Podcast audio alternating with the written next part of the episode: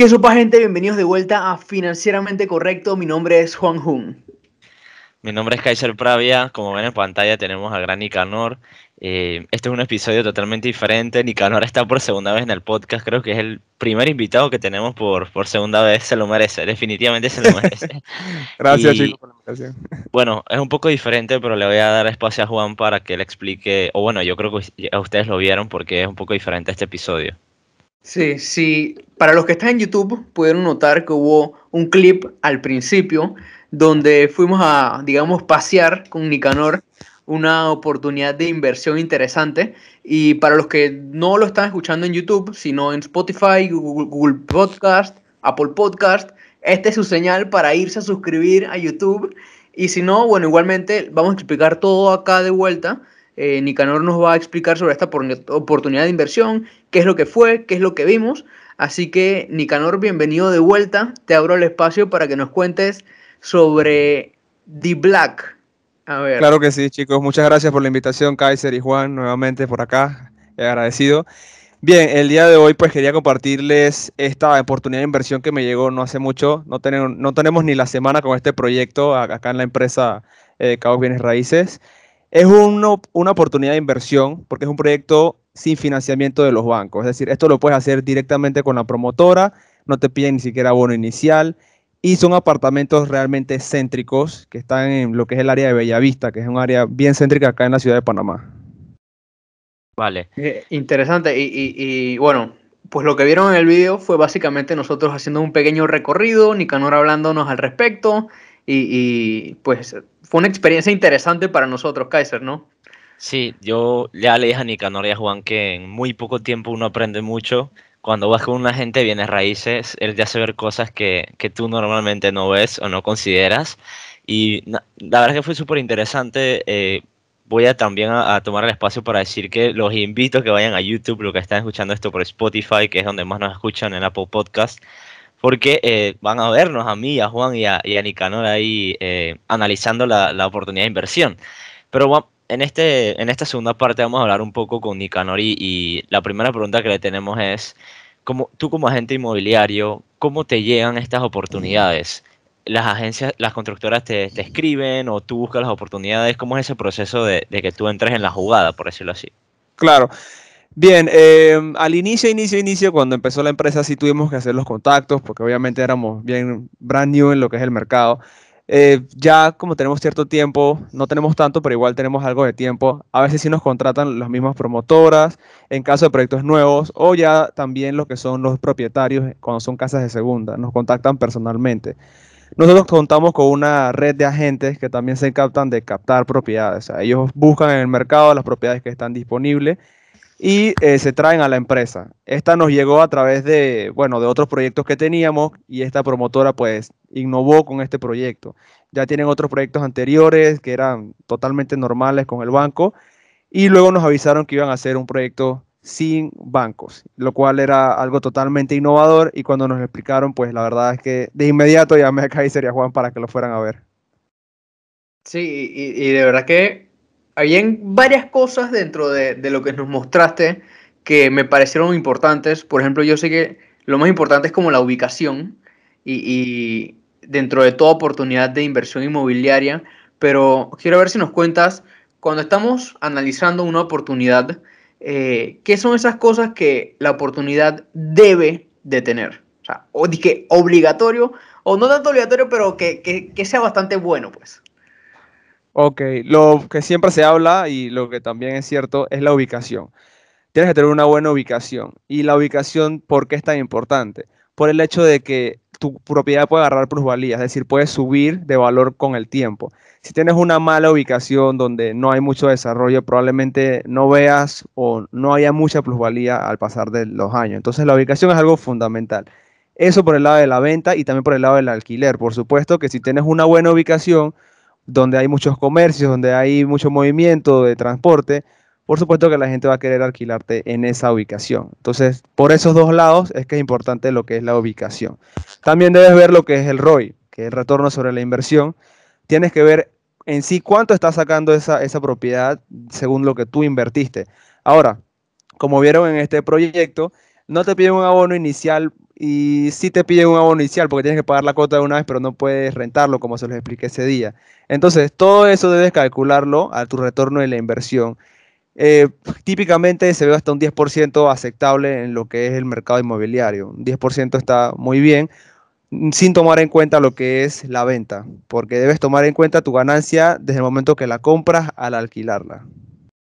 Vale, y una pregunta, eh, mencionabas que no lo puedes alquilar de una vez, la audiencia no sabe por qué. Ah, ok, les explico, lo que pasa es que este proyecto está en construcción, entonces ahorita mismo no existe como tal el edificio, entonces se debe esperar los tres años de construcción para luego entonces poder alquilarla. Sí, lo que visitamos en el, en el primer, la primera parte del podcast fue un eh, apartamento modelo, ¿no? Se le llama. Y quería también preguntarte, Nicanor, ¿cómo es este proceso de que es mejor empezar a reservar cuando está en construcción, a medida que se va acercando, que esté listo, baja el, retorno de inversión, que eso es lo que estamos hablando. Cuéntanos un poquito de tu experiencia en este sentido. Claro, típicamente cuando tú vas a comprar una propiedad o un apartamento nuevo, cuando te lo dan en preventa, preventa es que está en plano, no existe nada, solamente está la tierra y a veces ni siquiera están eh, los primeros sedimentos, no hay nada. Ahí generalmente es mucho más barato porque todavía el promotor no ha visto ganancias en absoluto. O sea, por ahora solo tiene el terreno y él quiere empezar ya entonces a producir para lo que es la construcción también, ¿no? Amortiguar el gasto de la construcción. Cuando ya está cerca de entrega o ya está entrega inmediata, por lo general, ya el precio sube. Por ejemplo, viste el proyecto y al inicio era 100 mil. Ya cuando lo están a punto de entregar, ya está en unos 120, 125, o sea, ya subió el precio. Eso también es algo importante. Ahora, cuando vas a comprar en preventa tienes que tener mucho cuidado eh, porque hay estafas. Hay estafas, entonces tienes que estar verificando el historial de esa promotora, tienes que estar verificando si tienen algo ya de antemano, algún proyecto hecho de antemano, o sea, la credibilidad de la promotora tienes que verificarla, eso es bien importante. Mega interesante, esa, parte de la credibilidad creo que, que, me llamó mucho la atención, porque cuando nos presentaste la oportunidad yo estaba como que, ¿por qué es así? ¿Por qué no piden a un inicial? Pero cuando te lo pones a ver, era un grupo que, que sí tenía proyectos anteriores ya bien hechos y todo estructurado. Entonces eso, al menos a mí me dejó como un buen sentir y, creo que usualmente es por eso.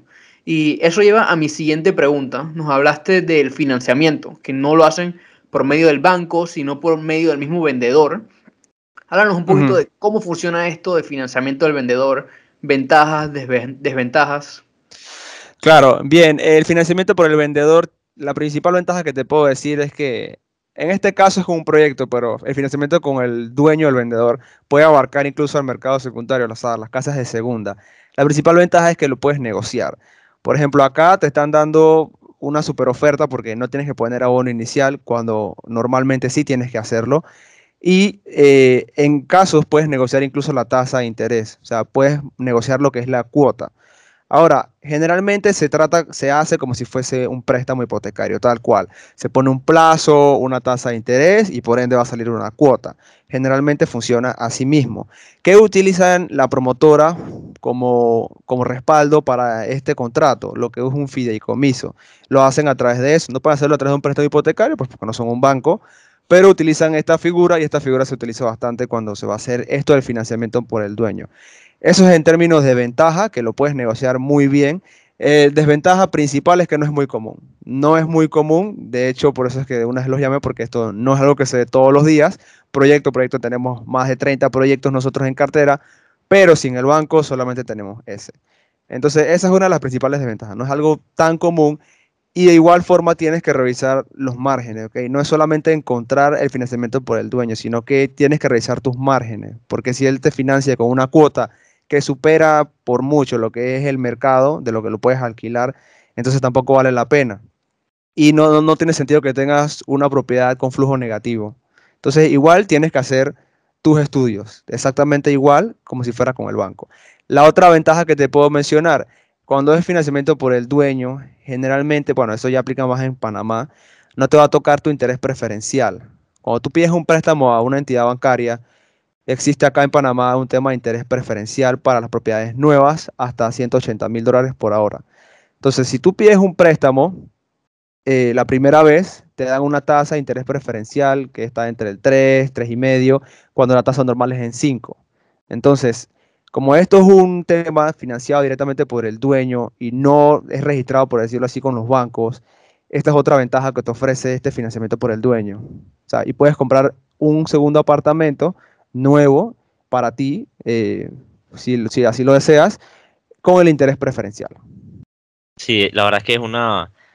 Yo les comentaba a, a Juan y a Nicanor que esto es una tendencia. Desde mi punto de vista va a ser una tendencia y que más proyectos van, vas a tener más proyectos en cartera que apliquen esto. Y algo que siempre debemos preguntarnos cuando vamos a hacer negocios es qué gana la contraparte, porque al final todos, todos tienen que ganar.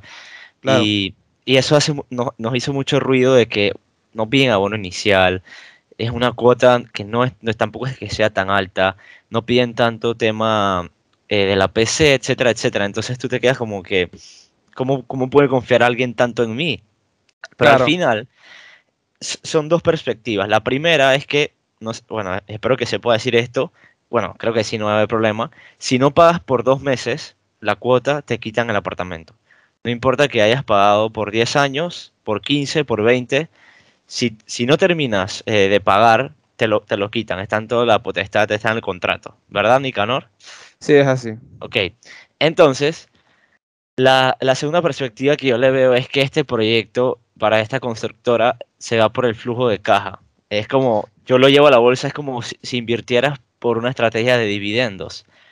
Claro, tienes un gran capital invertido ahí, e, en específico millones de dólares, pero tú te vas por la renta, te vas por el flujo de caja y lo sabes que tienes ese capital ahí el día de mañana en realidad podrías venderlo, por darte un ejemplo, pero esta constructora está apostando por este por esta estrategia de dividendos, ¿no? Que al final, eh, para llevar a la bolsa, para que entremos un poquito en, español, en mi, en mi idioma.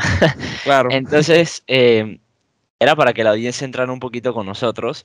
Y quería preguntarte, Nicanor, nosotros cuando, cuando visitamos, fuimos con dos perspectivas. Juan un poquito con la renta y yo quizá con la compraventa. Tú como el experto, eh, ¿cómo puedes saber o cuáles son esas características que tú dices que esta inversión es mejor para vender y comprar y esta inversión es mejor para alquilar? Ok, cuando yo reviso eso, reviso primero el alquiler. Fijo el alquiler antes que la compraventa, porque como te mencioné, eh, la ganancia debes verla inmediato no que dependa de la venta, porque tú no sabes en cuánto tiempo se va a vender. no puedes, como decirlo así, especular y, pensar que lo vas a vender en un mes, dos meses, tres meses, no lo sabes. Yo tengo propiedades que tienen más de dos años estancadas, pero bueno, eso también es por necesidad a veces de los dueños de no querer bajar el precio. Pero son ese tipo de cosas que te digo, que realmente tú no puedes saber en cuánto tiempo se va a vender. Entonces, mientras, tú puedes ofrecerle las opciones de alquiler con opción a compra que es una muy buena opción que te asegura después tanto la renta y al final lo que es la, venta. Entonces, para hacer el flipping, que es simplemente comprar una casa generalmente destruida totalmente, la arreglas y luego la vendes en un plazo mm, corto, incluso un poco medio, ahí tienes que estar comprando primero que nada por debajo del valor del mercado. ¿Y cuánto por debajo del valor de mercado? Si, tienes, quieres tener un buen margen, por lo menos un 30% abajo de lo que es el mercado, para hacer lo que es el flipping. Y por supuesto verificar si la renta al menos cubre con esa hipoteca, porque si lo estás haciendo con hipoteca, pues al banco no le va a interesar si te la compran hoy, si te la compran mañana, él igual te va a estar cobrando todos los meses. Entonces es bien importante que contemples ese gasto. Y por eso es que te, menciono que debes ganarle al, al momento, al momento que la compras, debes empezar a ganarle súper, súper interesante. Eh, esto me pareció bastante interesante y, también lo que nos habías comentado del el hecho de que tú personalmente, no sé si, si podemos tocar este tema, pero tú me has comentado de que tú preferías invertir en, en casas, no tanto en apartamentos. Entonces eso a mí me llamó la atención, no lo veo malo, simplemente quiero saber la diferencia en tu experiencia de una inversión entre, en apartamentos y una inversión en casas, de acuerdo a tu opinión personal, claramente. Ok, ¿por qué me gustan más, como quien dice, las casas que los apartamentos? Eh, es una opinión personal, pero que a la misma vez cree por lo que vi. ¿Qué pasa? Que muchas veces me llegaban clientes, dueños de, de apartamentos, que querían vender el apartamento. Tú entras al apartamento espectacular, muy bien cuidado y todo, pero fuera del apartamento, el edificio, desastre, estaba súper feo, mal pintado, y ponte a pensar tú como dueño qué puedes hacer por eso. Realmente no vas a pintar el edificio, eso son miles de dólares que no tienes y no vas a gastar en eso. Entonces, realmente no tienes como un control de la fachada externa y dependes mucho de lo que es la administración y los propietarios de, en sí el, el, complejo, el pH. Entonces, esta es, una de las, esta es una de las desventajas que yo veo ahí. La otra que también es otra desventaja es que en una casa, por ejemplo, tú compras una casa con buen terreno, tú puedes ir agrandando ese terreno, puedes ir anexando unidades, puedes hacer eso. En un apartamento generalmente no. Son generalmente pequeños los que son accesibles. Estamos hablando de los apartamentos pequeños de 80 mil que valen, van de 50 metros cuadrados, cosas pequeñas. No, no me refiero a las grandes ligas de medio millón que son más grandes. No me estoy refiriendo a eso. Entonces, eh, ese es otro tema, ¿no? Que los apartamentos generalmente son más pequeños que, que, las casas. La ventaja que te puedo decir de los apartamentos sobre las casas, por lo general, es que están más cerca de la ciudad. Los accesibles. Hay casas cerca de la ciudad, pero ya eso son otros niveles y ya eso, eso no es apto para mortales. Entonces, los apartamentos, sí, los apartamentos los vas a tener céntricos. O sea que para tú vivir allí, un apartamento quizás sí sea una buena opción y, para invertirlo no es que sea malo, simplemente que yo prefiero las casas porque puedo hacer mejoras, si tengo que hacer una reparación, no va a ser algo, algo tan brutal como pintar un edificio, o sea, es algo más manejable, por decirlo así, y puedo anexarle más unidades. Y yo siempre he tenido esta perspectiva de que hay mucha más clientela de alquiler para casas, para apartamentos que para casas. Eso es por eh, nuestra cultura, Kaiser. o sea, eso es bien específico aquí en Panamá.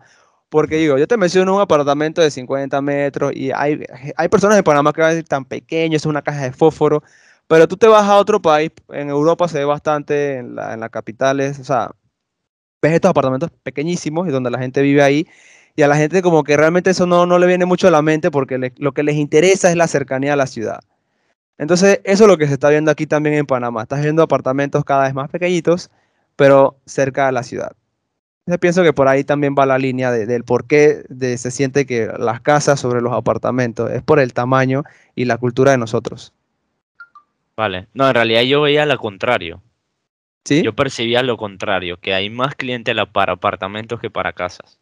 Ah, bueno, mira. apartamentos nuevos, ¿ah? Apartamentos nuevos, eso sí. por, eso mismo que te, que te, dije. Pero de hecho me digan más que quieren casa. Muchos clientes que quieren casa. Sí, es que no, bueno, esta, esta percepción mía es por el hecho de que yo creo que hay muchos más apartamentos que casas. Entonces. eso también. eso es verdad. Entonces, por eso tú escuchas más. No, que yo alquilo un apartamento. Yo compré un apartamento para alquilar. Yo voy a hacer una inversión en un apartamento. Muy poco escucho la, las casas en este, en este negocio, pero bueno, yo creo que ya me acabo de contestar que es el tema de que hay miles y miles más apartamentos que casas y bueno, por naturaleza obviamente vamos a escuchar más de eso, ¿no? Y, yo personalmente me, dirás tú, Nicanor, yo pienso que, que, una persona cuando, cuando tiene su casa, creo que el hecho de que la quiera vender es como más difícil, ¿no? Siento que nos arraigamos más al hecho de, de una casa que al hecho de un apartamento. No sé si, si eso tiene validez. Bueno, eh, no, es cierto que ahí es ambas cosas, ¿no? A los dueños, dependiendo, a veces le cogen un amor a su propiedad que la quieren vender a precios estratosféricos, como porque bueno, si me voy a ir de aquí, me voy a ir como un rey, no sé. Eso pasa bastante, pero realmente si la quieren vender casa, apartamento, no, no he visto como mucha, mucha eh, resistencia a, esa venta. Lo que sí es que bueno, como te mencionaba, nosotros manejamos en general, promovemos más las casas de segunda que los proyectos nuevos. Entonces, en las de segunda generalmente sí le gustan más las casas. Cuando son proyectos nuevos, sí se ven más el apartamento. O sea, depende de, en sí lo que la gente maneje. Si yo manejara más apartamentos que casas, pues probablemente sí me llamarían más a eso. Pero realmente no promovemos tanto los apartamentos, más que nada los de segunda. Porque, ¿qué pasa? Los apartamentos nuevos tienen el interés preferencial que te mencioné. Y los viejos no lo tienen. Entonces, obviamente, es un interés demasiado diferente, es casi el doble obviamente no van a agarrar los apartamentos de segunda. Aparte que ellos prefieren uno nuevo, que se vea brand new, los colores todos nuevos, a ese viejito que ya ni siquiera tiene piscina ni elevador. Tienen una desventaja realmente bien grande. Vale, sí, no, de verdad que es una parte importante y creo que, con diferencia del primer episodio que tuvimos contigo, hemos aprendido mucho más en, en, esta segunda parte y, y, la verdad es que te agradecemos un montón. La audiencia también le gustó la primera parte, espero que esta segunda parte también. Y ojalá en el futuro tengamos así otra visita, otra oportunidad de alguna casa o algo sería interesante. Así que estamos Juan y yo disponibles para esto. Y quería agradecerte por tu tiempo, Nicanor. No sé si alguno de los dos quiere eh, decir algo más.